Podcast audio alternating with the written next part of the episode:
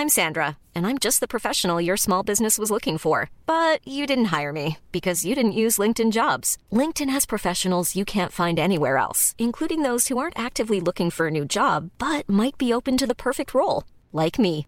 In a given month, over 70% of LinkedIn users don't visit other leading job sites. So if you're not looking on LinkedIn, you'll miss out on great candidates like Sandra. Start hiring professionals like a professional. Post your free job on linkedin.com/people today. Salut à tous, on se retrouve en live pour notre premier Talk GP de 2021 avec euh, Thomas Beaujard, notre euh, reporter pour Motojournal et GP Racing sur les Grands Prix.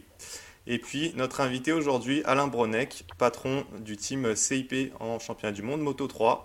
Bonjour à vous deux. Bonjour.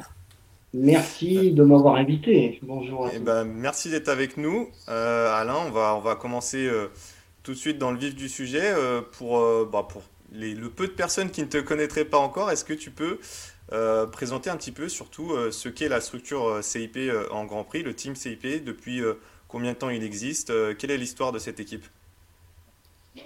Oui, la structure CIP, c'est un team qui existe en Grand Prix depuis euh, euh, 2009, avec l'arrivée de Shoya Tomizawa en 250 et Valentin de Bise. Euh, et après, le passage, donc c'est la 252 temps, le passage à la Moto 2, bien sûr, avec euh, les résultats qu'on a eus euh, avec euh, Shoya. Et, et, et après, ce team a continué euh, jusqu'en 2012 avec euh, des pilotes en moto 2 et 2013 on a pris on a eu deux pilotes en moto 2 et deux pilotes en moto 3 et, et après on, on est resté sur la moto 3 on, on a continué à travailler sur la formation des pilotes et la moto 3 Alors justement, euh, la Moto 3, cette saison, euh, superbe saison pour vous, notamment avec euh, Darren Binder qui gagne à Barcelone, qui fait un podium en Aragon, je crois. Est-ce que ce serait pas l'une de, tes meilleures saisons en Grand Prix? alors c'est une bonne saison c'est une saison compliquée hein, très intense mais ça reste une saison sportive vraiment très bonne pour nous Juste pour resituer, Darin Binder était avec nous en 2019. hein, on a signé. Moi, j'avais identifié que c'était un très bon pilote. Il avait roulé euh, sur des Mindra aussi. Et, donc, euh, pour moi, c'était vraiment très intéressant. La première année a été un peu compliquée. On a quand même fait un podium en Argentine, ce qui était pas mal. Et euh, la deuxième année, on a vu un début un peu difficile de Darin parce qu'il n'était pas toujours très bien classé aux essais et qui faisait des courses fantastiques. Donc tous les spectateurs et les téléspectateurs étaient, euh, étaient vraiment contents.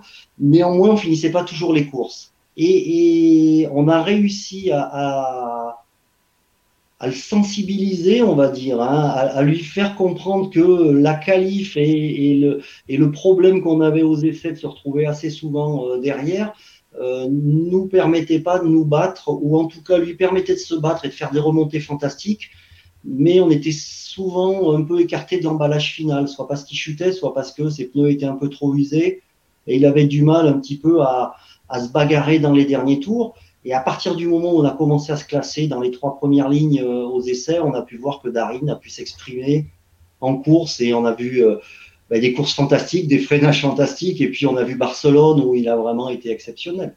Ouais, C'était vraiment une bonne saison. Et puis euh, avec des podiums, avec des premières euh, Valence, on a fait la pole. Donc euh, voilà, vraiment une grosse progression. Et puis ouais, Darin Binder, un pilote très intéressant. Darin Binder, donc qui fait une bonne saison, qui changera d'équipe l'an prochain. Au CIP, vous avez eu des, grands pilotes, John McPhee, Marco Bezzecchi, Rémi Gardner, euh, Tatsuki Suzuki. Euh, voilà, vous avez eu tous ces pilotes un petit peu à, leur début. Euh, Est-ce que c'est pas un petit peu frustrant d'avoir ces talents, de les former et ensuite de les voir partir ailleurs et, réussir ailleurs? Alors, c'est toujours intéressant de, voir grandir des, pilotes et de les voir progresser. Donc, ce qu'on fait nous pose pas de problème et, et on voit Marco qui arrive, mais même sa première année, il fait un podium avec une Mahindra sous la pluie. C'est-à-dire qu'on on, on rencontre des profils de pilotes qui sont plutôt exceptionnels et, le fait d'être en moto 3 avec pas beaucoup de pression leur permet quand même de travailler dans les très bonnes conditions. Et il s'avère qu'après, pour le reste, et garder les pilotes en moto, euh, en moto 3 pour se battre, pour se battre pour le titre devient un petit peu plus compliqué parce qu'il y a des teams euh, qui payent les pilotes et nous, on, on, demande des budgets aux pilotes. Donc vous voyez que dans la hiérarchie aussi des teams, euh, nous, on fait de la formation. Quand les pilotes sont formés, c'est plus facile d'aller chez des teams euh, comme Petronas ou, ou comme, certains autres teams. Et, c'est ce qu'a fait Darin, en sachant que Petronas ont des motos 3, des motos 2 et que je crois comprendre qu'il a un contrat en moto 3 avec euh, un contrat en moto 2 la deuxième année. C'est certain qu'on ne peut pas lui proposer ce genre de, de choses, donc c'est normal qu'il parte. Alors, pour se, pour se focaliser sur cette saison, où est-ce que tu en es de, de ta préparation de 2021 alors, la préparation de 2021 est un peu compliquée parce qu'on est en attente. Vous avez vu que le nouveau calendrier est arrivé. Euh, la bonne nouvelle, c'est que Keito euh, Toba, notre pilote pour 2021, est arrivé en Europe. Donc déjà, là, pour le moment, tout va bien. On va pouvoir commencer les essais. Et euh, Maximilian Koffler est en Autriche, donc tout va bien. Et donc, on va pouvoir préparer les essais. Le plan actuel, c'est d'aller à Portimao le 2 et le 3 mars pour préparer, pour faire la première, le check down et la première séance d'essai. Euh, après, on ira à Gérès en essai privé euh, aux alentours du 8-9. Et, et, après, on se retrouverait pour les essais IRTA euh, à Gérès aussi. Euh, trois jours d'essai IRTA. Et, et, après, les motos partent en caisse au Qatar. Voilà le, le, plan initial. Et, donc, on, on, voit qu'il y a une montée de. Enfin, qu'il y a plusieurs problèmes en Espagne et surtout à Gérès, en tout cas, avec avec la problématique du Covid. Donc, on attend un petit peu des, des news pour, pour confirmer tout ça. Je reviens sur euh, ce que tu disais sur effectivement ces pilotes que vous formez qui vont ailleurs euh, ensuite dans des plus gros teams. Euh, voilà, il n'y a, pas de secret au CIP, vous, vous accueillez des pilotes qui amènent un, un budget, comme beaucoup d'équipes aujourd'hui en Moto 3 et en Moto 2. c'est c'est quasiment euh, le seul moyen d'exister aujourd'hui euh, en, Grand Prix dans ces deux catégories. Euh, ça, devient de plus en plus compliqué d'être une équipe qui, qui, peut qui peut survivre sans avoir un pilote qui amène un budget? Alors, il y, a différentes philosophies. Nous, on fait de la formation et on, se classe huitième au championnat du monde quand même avec Darin, ce qui est quand même excellent. Hein on est d'accord. Par contre, euh, c'est vrai que pour se battre pour le titre, peut-être qu'il faut avoir deux pilotes performants, qu'il faut avoir qui, qui s'entraident, et, donc euh, il faut peut-être un team un petit peu différent. Notre problématique à nous, elle est, on n'a pas un très très gros sponsor qui nous permet de pas demander d'argent euh, aux pilotes. Donc c'est la problématique du team CIP, mais de plein d'autres teams euh, aussi qui sont euh, obligés de financer leur saison avec euh, des pilotes. Alors quand les pilotes sont des jeunes pilotes et qu'ils arrivent, ça paraît aussi logique qu'ils participent à leur promotion, c'est-à-dire que le team CIP va avec ses sponsors faire la promotion et montrer le potentiel de ses pilotes. Mais c'est clair que ces pilotes doivent aussi participer, ou leurs sponsors, ou leur famille. Donc nous, on trouve une logique là-dedans aussi. Bon, très bien. Écoute, euh, tu laisses partir Darren Binder euh, sans avoir vraiment le choix, mais, mais par contre, euh, tu le remplaces avec, euh, avec un autre client sérieux, avec Kaito Toba. Il faisait figure pour, pour de favori pardon, pour le titre en 2019 après sa victoire au Qatar sur Honda, et puis ça s'est compliqué. 19e au général et 18e sur une KTM en 2020. Est-ce que, est que tu sais ce qui s'est passé? Euh, alors, je, je, vous, je, vous, ferai une analyse plus détaillée après avoir travaillé. On a juste fait une séance d'essai à Portimao avec Kaito. Euh, mm -hmm. On l'a vu rouler. Euh, il a un très bon potentiel. Euh, pour signer avec Kaito, moi, j'étais en contact avec Hiroshi Aoyama, qui euh, l'a fait venir chez Idemitsu la première année et qui croit vraiment au potentiel de de, Keito. Maintenant, il y a d'autres problématiques. Les autres problématiques sont euh, peut-être quand vous arrivez dans le team Red Bull Ajo, il faut absolument être euh, dans les cinq tous les week-ends. Euh, dans le team CIP, peut-être qu'on a un petit peu plus de temps pour, pour se mettre dans le rythme et, arriver et, et, arriver à faire des performances. Peut-être que euh, nous, c'est un petit peu plus détendu sur euh, lors des conférences de presse d'après-course. Voilà, nous, on, amène quelque chose et, et, nous et nos sponsors, hein, j'entends Green Power, le CIP Green Power euh, et, nos sponsors, on permet à certains pilotes d'arriver chez nous et de, de se retrouver dans une situation où la pression n'est pas là dès le début. Bien sûr qu'en fin de saison, bien sûr qu'à mi-saison, ils ont besoin de signer des contrats, de changer de team ou éventuellement de rester chez nous comme euh, Darin Binder. Mais, mais vous comprenez que la pression, elle monte doucement par rapport à un pilote qui signe dans un team et il faut absolument être dans les cinq tous les week-ends. Mmh. Ça fait une grosse différence. Vas-y Thomas. Ouais, alors le, second pilote qu'on a, qu'on a chez toi, c'est l'Autrichien Max Koffler qui va enchaîner pour une, sur une deuxième saison. Il n'a pas marqué de points l'an passé, mais euh, apparemment, j'ai regardé un petit peu ses chronos, c'était, c'était pas ridicule. Euh, est, quels sont ses objectifs pour, pour cette deuxième saison de Moto 3 avec vous? Alors, pour resituer, l'arrivée de Maximilian était. Euh, était conditionné avec une petite aide de, KTM en, 2000, euh, mhm. en 2020 et, et c'était prévu qu'on travaille sur deux ans. Donc euh, c'est vrai que nous, ça nous intéressait d'avoir un jeune Autrichien euh, qui avait un petit support de, de, KTM, donc on a commencé à travailler ensemble. On s'est aperçu du bon potentiel de, de Maximilien. Et on s'est aperçu aussi que euh, ben, quand on était qu'à une seconde 5, c'était un petit peu difficile. Donc effectivement, Maximilien a fait des progrès euh, parce qu'on a commencé à deux secondes et demie. On s'est retrouvé à, une seconde 5, ce qui était plutôt intéressant. Et c'est vrai que euh, pendant les courses, par contre, on a vu que Maximilien perdait un petit peu euh, plus de temps ou que, c'était un petit peu plus difficile sur la durée de la course que de faire un tour chrono. Donc on essaye de lui donner un peu de confiance et on essaye de travailler, mais notre objectif, bien sûr, c'est de marquer des points euh, en 2021 et, de montrer aussi que Maximilien est un, est un pilote intéressant. Mais le niveau est tel que quand vous arrivez euh, en tant que rookie et que vous connaissez pas toutes les pistes, c'est quand même extrêmement difficile de s'imposer. Et on voit tous les ans, il y a un ou deux pilotes qui s'imposent, mais ça reste quand même des pilotes qui ont une grosse, grosse expérience dans le championnat espagnol. Donc effectivement, euh, quelquefois, ça aide un petit peu. Nous, on va attendre euh, cette deuxième année avec Maximilien avec impatience parce que on pense qu'on peut vraiment démontrer son potentiel. Justement, tu parles du championnat espagnol. Euh, vous avez aussi une structure euh, CIP Junior en championnat du monde Moto 3. Euh, la, vocation de cette structure, c'est un petit peu comme tous les teams qui sont présents dans, plusieurs catégories, c'est de, former. alors, vous êtes déjà dans la formation en, mondial, mais justement de récupérer ces jeunes que vous avez en, en championnat du monde Moto 3 Junior pour les amener en Grand Prix? Oui, alors euh, on avait déjà commencé il y a quelque temps euh, avec Tatsuki Suzuki, puisqu'on a fait faire euh, à Tatsuki, il faisait un championnat régional au Japon quand on l'a découvert, il avait quand même un très très bon potentiel, et il, est venu faire une saison en championnat du monde junior, à l'époque ça s'appelait Film CEV, enfin, c'était le même format, et après on l'a mis en Grand Prix pendant deux ans sur des Mahindra, on n'a pas performé, mais on a quand même marqué des points, on a fait des très belles choses. Et on voit que Tatsuki euh, fait partie des pilotes qui peuvent euh, jouer le titre en 2021. Donc, cette structure en championnat du monde euh, junior, quelquefois on la met en place et essentiellement pour des pilotes qui sont en dehors d'Europe, c'est-à-dire pour des pilotes japonais, et, on peut la réactiver assez facilement. et donc c'est quelque chose qui nous permet, nous, de faire rouler les pilotes en championnat du monde junior, de pouvoir tester leur niveau et d'arriver à les faire progresser euh, correctement.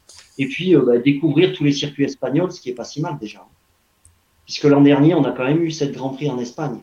Hmm. Alors justement, en, 2020, on a vu une KTM qui avait récupéré une partie de son retard à l'accélération face à la Honda, et donc un plateau au pilote plus équilibré.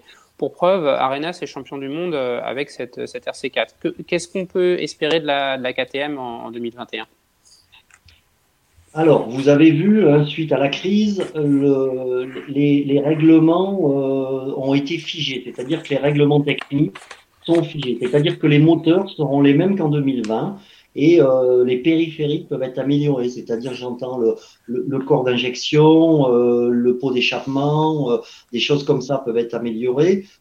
Normalement, il n'y a pas d'évolution sur l'aérodynamisme euh, pour la saison 2021 donc pour nous, on a des motos qui étaient vraiment assez identiques. Les Honda, les KTM avaient euh, des, des, performances assez identiques. Et après, on arrivait, nous, euh, sur certains circuits, à jouer un petit peu euh, avec l'allonge de la boîte de vitesse ou pas. Pour, par exemple, si on parle d'Aragon 1 où Darin avait bien roulé et on avait une petite allonge, et on a pu voir qu'à Aragon 2, eh ben, il n'arrivait pas à faire cette différence parce que tout le monde avait rallongé un tout petit peu la boîte.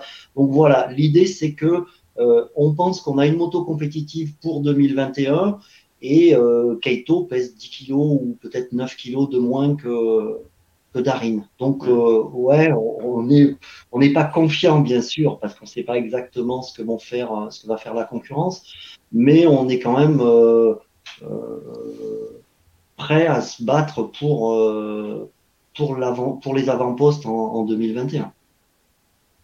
Très bien. Alors, il y aura un nouveau Français en Moto 3 l'an prochain, Lorenzo Felon. Christian nous demande euh, quelle est ton, opinion sur euh, Lorenzo? Est-ce qu'il peut euh, performer en mondial l'an prochain?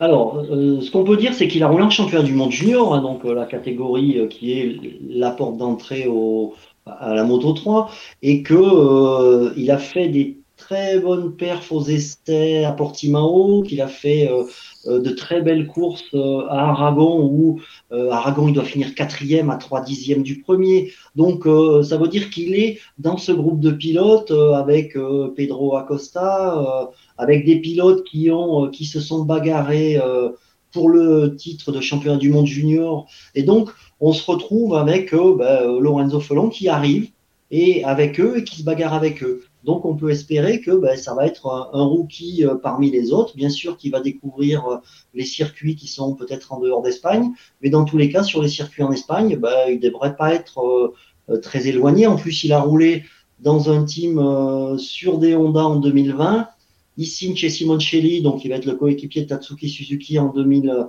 en 2021. J'ai cru comprendre que le contrat était un contrat de deux ans, ce qui est plutôt bien et ça lui permet de de travailler dans de bonnes conditions et de pas à mi-saison euh, être stressé par euh, le manque de résultats peut-être. Donc ouais, ça, me paraît quelque chose de très bien et, je pense que euh, on peut s'attendre à, le voir marquer quelques points en début, en milieu d'année hein, et, et, de performer, oui bien sûr. C'est un très bon choix en tout cas.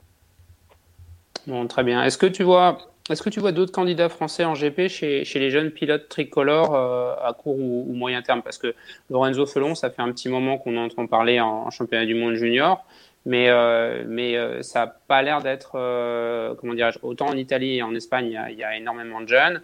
nous, on en a un petit peu moins. Il y a, d'autres noms qui te viennent à l'esprit ou c'est dur d'en parler pour l'instant?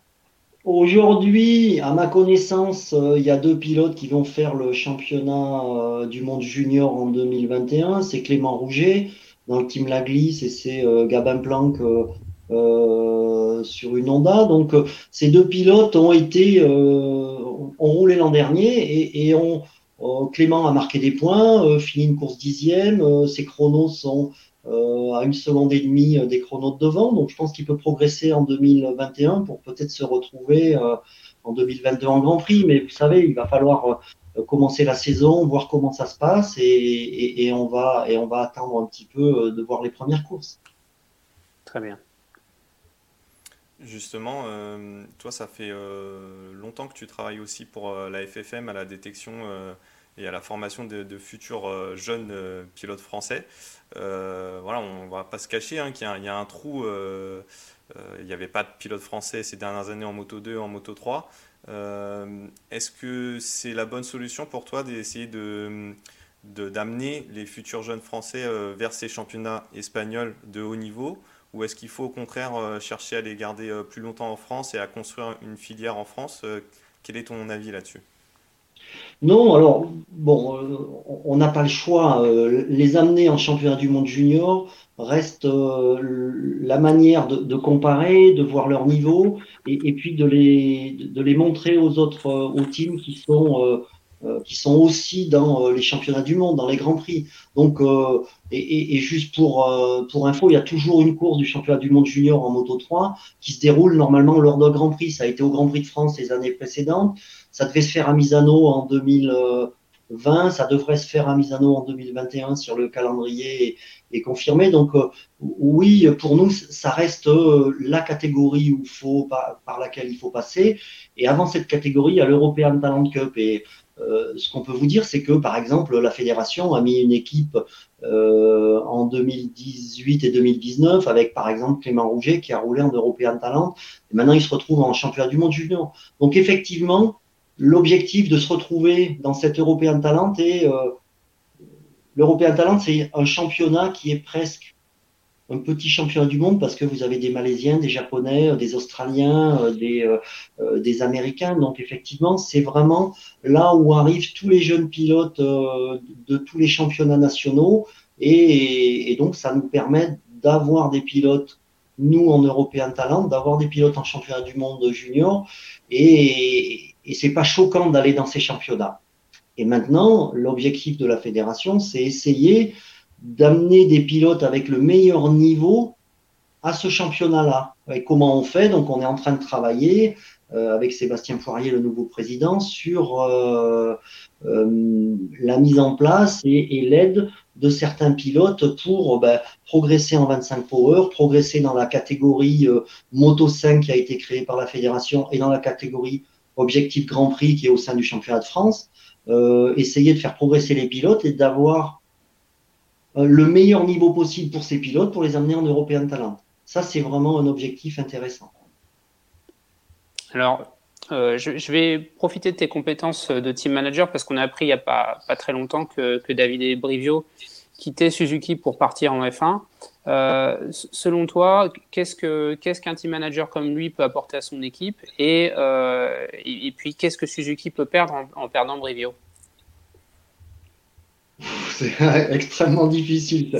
Cette question est difficile, mais qu'est-ce qu'il a amené? Ben, Il a amené son énergie, il a amené ses compétences et il a amené aussi euh, eh ben, euh, il a créé une équipe qui était plutôt euh, peut-être un petit peu familiale comme certaines, et, et, donc, donc ce qu'on a pu voir en tout cas en 2020, c'est qu'il y a des équipes qui voulaient se bagarrer pour le titre, et il y a des équipes comme Suzuki qui étaient là pour travailler. Et on s'aperçoit que ben, les pilotes qui s'attendaient à être peut-être dans les deux ou trois premiers au championnat ont eu un peu de stress et ont commencé à se plaindre peut-être un peu des pilotes, peut-être un petit peu de, euh, pardon, euh, se plaindre un petit peu des pneus, et, ça a créé euh, un petit problème. Alors chez Suzuki, ben, qu'est-ce qu'ils ont fait? Ils ont bossé, et au final, ça a bien marché pour leurs deux pilotes. Donc ça, pense que c'est la qualité de David Brivio, c'est-à-dire que c'est lui qui a mis en place cet état d'esprit en disant les gars, on n'est pas là pour se battre pour le titre, mais on est là pour essayer tous les week-ends de marquer des points, et donc de fait, vous enlevez du stress et, donc le pilote, eh ben, il est concentré sur sa séance d'essai, la séance d'après, et ouais, ça, permet, à mon avis, d'amener un peu de sérénité dans l'équipe. Je suis pas certain qu'il puisse amener ça en Formule 1, mais dans tous les cas, je pense qu'il l'a amené en, chez Suzuki. Intéressant. Euh, je peux garder la main, euh, Alexis Vas-y, vas-y. Ok, bon, j'ai encore quatre questions à te poser qui sont toutes plus générales sur le, sur le MotoGP. Euh, avant d'avoir été propriétaire de team, tu as été pilote. Euh, que penses-tu de la situation dans laquelle se trouve actuellement Marc Marquez et est-ce que tu le vois revenir au top euh, à plus ou moins long terme? Ben, Il faut tous espérer qu'il revienne. Hein. On... Le fait qu'il soit pas là en 2000, enfin, il a fait euh, la première course de Gérèse et, il s'est blessé, il a essayé de revenir et effectivement, euh, il s'est mis dans une situation un petit peu compliquée où sa blessure a, pris du temps à, à consolider, et, et d'ailleurs c'est toujours pas consolidé. Donc maintenant, il, faut attendre. La situation de Marc Marquez doit être euh, pour lui extrêmement difficile parce que parce que il doit vouloir et il doit mentalement et, même physiquement vouloir revenir à son meilleur niveau. Malheureusement, il a il a un problème euh, grave. Donc ouais, forcément. Euh, forcément la situation est extrêmement compliquée et, et, et le fait qu'il n'ait pas roulé en 2020 a, a peut-être ouvert un peu le championnat et il y a peut-être des pilotes qui se sont dit ok il est pas là donc ça peut euh, être pour nous et on a vu plein de vainqueurs de de, de courses en 2020 donc c'est ouais pour moi c'est ça a peut-être un peu lancé le championnat n'empêche que Marc Marquez fait partie des, euh, des pilotes qui ont marqué en tout cas les, les 7, 8, 10 dernières années et donc effectivement il faut qu'il revienne le plus mmh. possible. Ouais, on est bien d'accord là-dessus. Alors, on a parlé de Marquez, on va parler de son meilleur ennemi, Valentino Rossi, qui après avoir été euh, depuis euh, 2000 dans des teams d'usine en catégorie Rennes, euh, va se retrouver dans un team satellite. Euh, est-ce que tu vois ça comme la saison de trop ou est-ce que tu lui vois encore du potentiel à notre Valentino? Ah, quand vous êtes sur le bord de la piste, vous voyez qu'il a du potentiel encore. Hein, il est pas donc donc il roule forcément, il roule vite. Vous avez vu que Euh, le cinquième peut être à 2 deux, deux, dixièmes et demi, 3 dixièmes du premier. Donc on se retrouve à vraiment euh, être dans des championnats ou en tout cas des, des chronos qui sont extrêmement serrés. Et, et, quand ça va pas bien, quand il y a un petit manque de confiance ou quelque chose qui euh, qui va pas, et, et ben vous perdez, c'est peut-être ces deux trois dixièmes. Qu'est-ce qu'on peut dire? Il est dans l'équipe Petronas, mais Morbidelli a fait voir en fin de saison que cette équipe était très bien. Et, et, Fabio, et Fabio en début de saison aussi nous a fait voir que cette équipe était très bien. Donc qu'est-ce qu'on peut dire? On peut dire que c'est un peu différent par rapport à d'habitude, mais mais c'est une Yamaha. Il va rouler. Euh, on peut penser. Euh, bon, ils sont très proches avec euh, Franco Morbidelli, donc on peut penser qu'il qu va être bien dans cette équipe. Et, et ouais, être bien dans une équipe, ça veut dire aussi peut-être être un peu libéré pour rouler. Ah ouais, complètement. Effectivement, c'est rare. Euh, Sylvain Gattoli me disait euh, la semaine dernière que c'est un schéma qu'on voit quasiment jamais de, de, de, pilotes qui sont vraiment proches dans un, dans un team MotoGP. Et là, c'est vrai que bah, c'est euh, quelque part, c'est Rossi qui a fabriqué Morbidelli, qui l'a recueilli euh, quand il avait 10 ans. Et, euh, et, mmh. et, et, Morbidelli dit que Rossi, enfin, qu'il doit tout à Valentino. Donc là, c'est vrai qu'on peut, on, on, peut imaginer une équipe qui va, qui sera très soudée. Alors, les deux dernières questions sur les Français. Enfin, nos Français en MotoGP. On, on a Johan qui vient régulièrement s'entraîner à Alès où est basé le CIP avec euh, sa Panigale V4S. Euh, qu'est-ce que tu le vois le faire euh, Pardon. Qu'est-ce que tu le vois faire cette saison chez, chez Pramac? Alors euh, l'an dernier, il, a, il a marqué les esprits. Euh, il a bien roulé, il a été performant, euh, il a fait des, des, des, coups fantastiques comme en République Tchèque où le long lap a été absolument fantastique. Hein, difficile ouais. de faire beaucoup mieux en tout cas dans ce chrono. Donc ouais, on, on, voit que quand il est en forme et quand tout va bien, il est capable de faire des choses extrêmement euh, intéressantes. Et eh ben, il faut espérer que dans, dans l'équipe Prama, qui euh, Bagnaia a fait des perfs aussi dans cette équipe, donc c'est ça fait partie des très bonnes équipes. Et, et, je crois que derrière il y a le soutien euh, de, de Ducati euh, euh, complet. Donc, donc, je pense que ça fait partie euh, des, des, pilotes qui vont être là et qui vont dans tous les cas performer. Est-ce qu'il peut performer toute la saison? On va voir la configuration du, du championnat. Est-ce qu'il peut performer toute la saison ou pas Mais en tout cas, on sait qu'on a déjà deux grands prix au Qatar.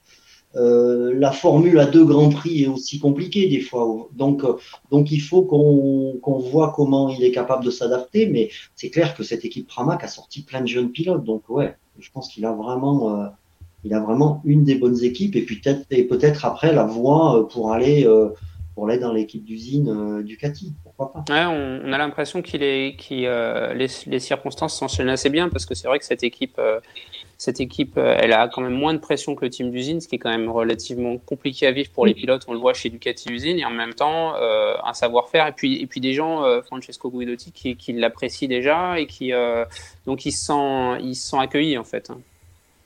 Oui, et puis et puis on peut pas on peut pas nier que euh, quand les gens sont bien dans les équipes, ça aide un petit peu euh, à, à, cette confiance, à, au fait qu'il va rouler vite et que et qu'ils peuvent, euh, ils peuvent peut-être faire un ou deux dixièmes, rouler un ou deux dixièmes de plus si tout va bien. Je pense mmh. que ça fait partie aussi des, des choses importantes dans, dans ce, à ce niveau, deux dixièmes, c'est euh, la pole ou euh, cinquième en MotoGP. Ça fait quand même des sacrées différences. Et, ouais, et ces deux dixièmes, c'est pas grand chose. Donc, euh, vous partez cinquième, vous partez en tête, vous partez pas dans les mêmes conditions. Donc, euh, ouais, ça peut faire des courses exceptionnelles et on peut penser que Johan là-dedans va, va vraiment bien s'en sortir. D'accord. Euh, ouais, on a, a c'est vrai, cette année, enfin, la, la, saison écoulée, des écarts qui ressemblent aux écarts de Moto 3 en Moto GP, c'est jamais arrivé. Dernière question en, en, ce qui nous concerne. Euh, Fabio Quartararo, lui, se retrouve au sommet de la pyramide avec le, le guidon de Valentino Rossi, rien que ça. Euh, Est-ce qu'il peut retrouver sa forme ascendante de 2019 et lutter pour le titre, selon toi? Oui, oui, la, la configuration et, du championnat va, certainement impacter les, résultats, mais euh, on, a vu Fabio Agirez qui a gagné les, deux premières euh, courses et, donc euh, sans aucun problème en plus. Donc, qu'est-ce qu'on peut dire à ça? On peut dire que bah, il est dans l'équipe d'usine, forcément il y aura certainement plus de pression et puis plus de travail au niveau des communiqués, au niveau du travail après course et surtout en dehors de, peut-être un petit peu en dehors de la technique particulière du pilotage et tout ça.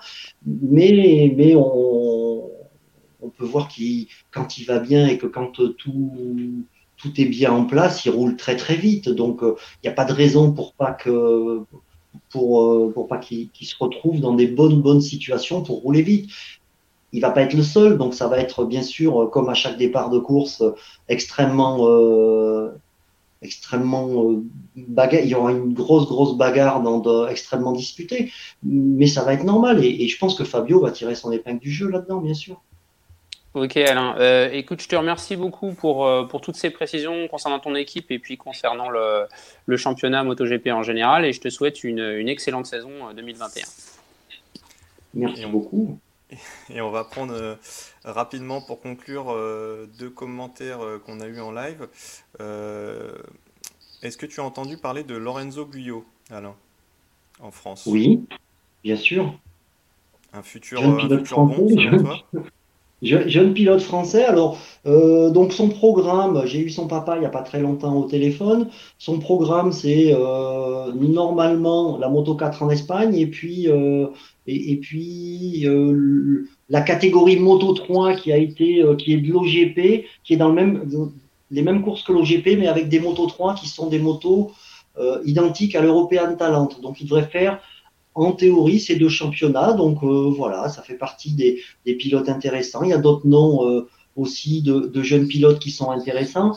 Et ces pilotes ont 12 ans, donc euh, peuvent entrer en Grand Prix dans 4 ans, 5 ans. On sait que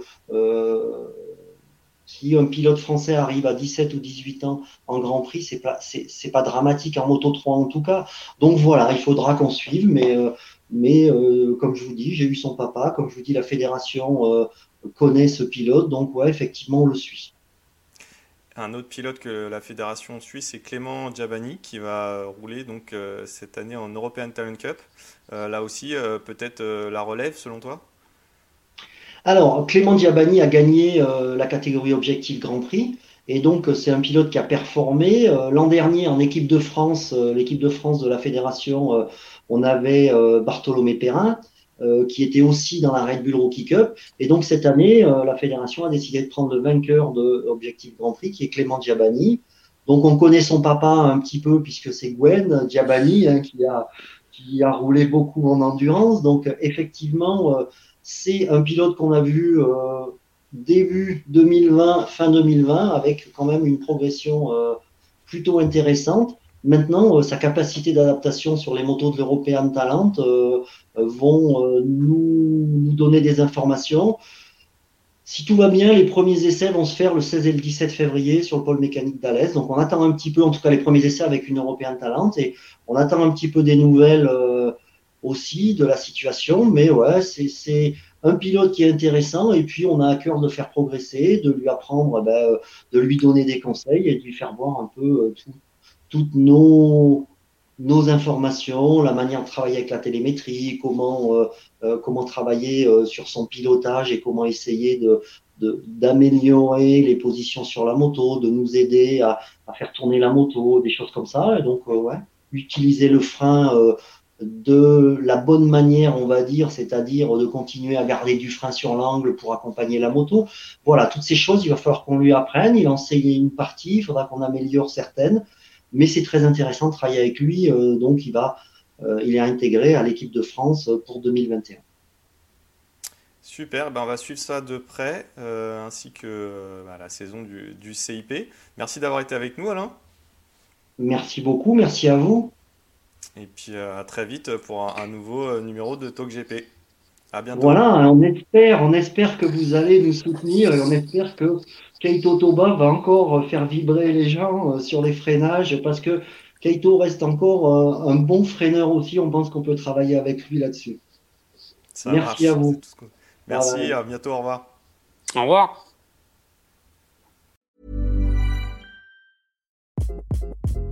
Hi, this is Craig Robinson from Ways to Win, and support for this podcast comes from Invesco QQQ, the official ETF of the NCAA. The future isn't scary. Not realizing its potential, however, could be. Just like on the recruiting trail, I've seen potential come in many forms as a coach. Learn more at Invesco.com slash QQQ. Let's rethink possibility. Investco Distributors, Inc.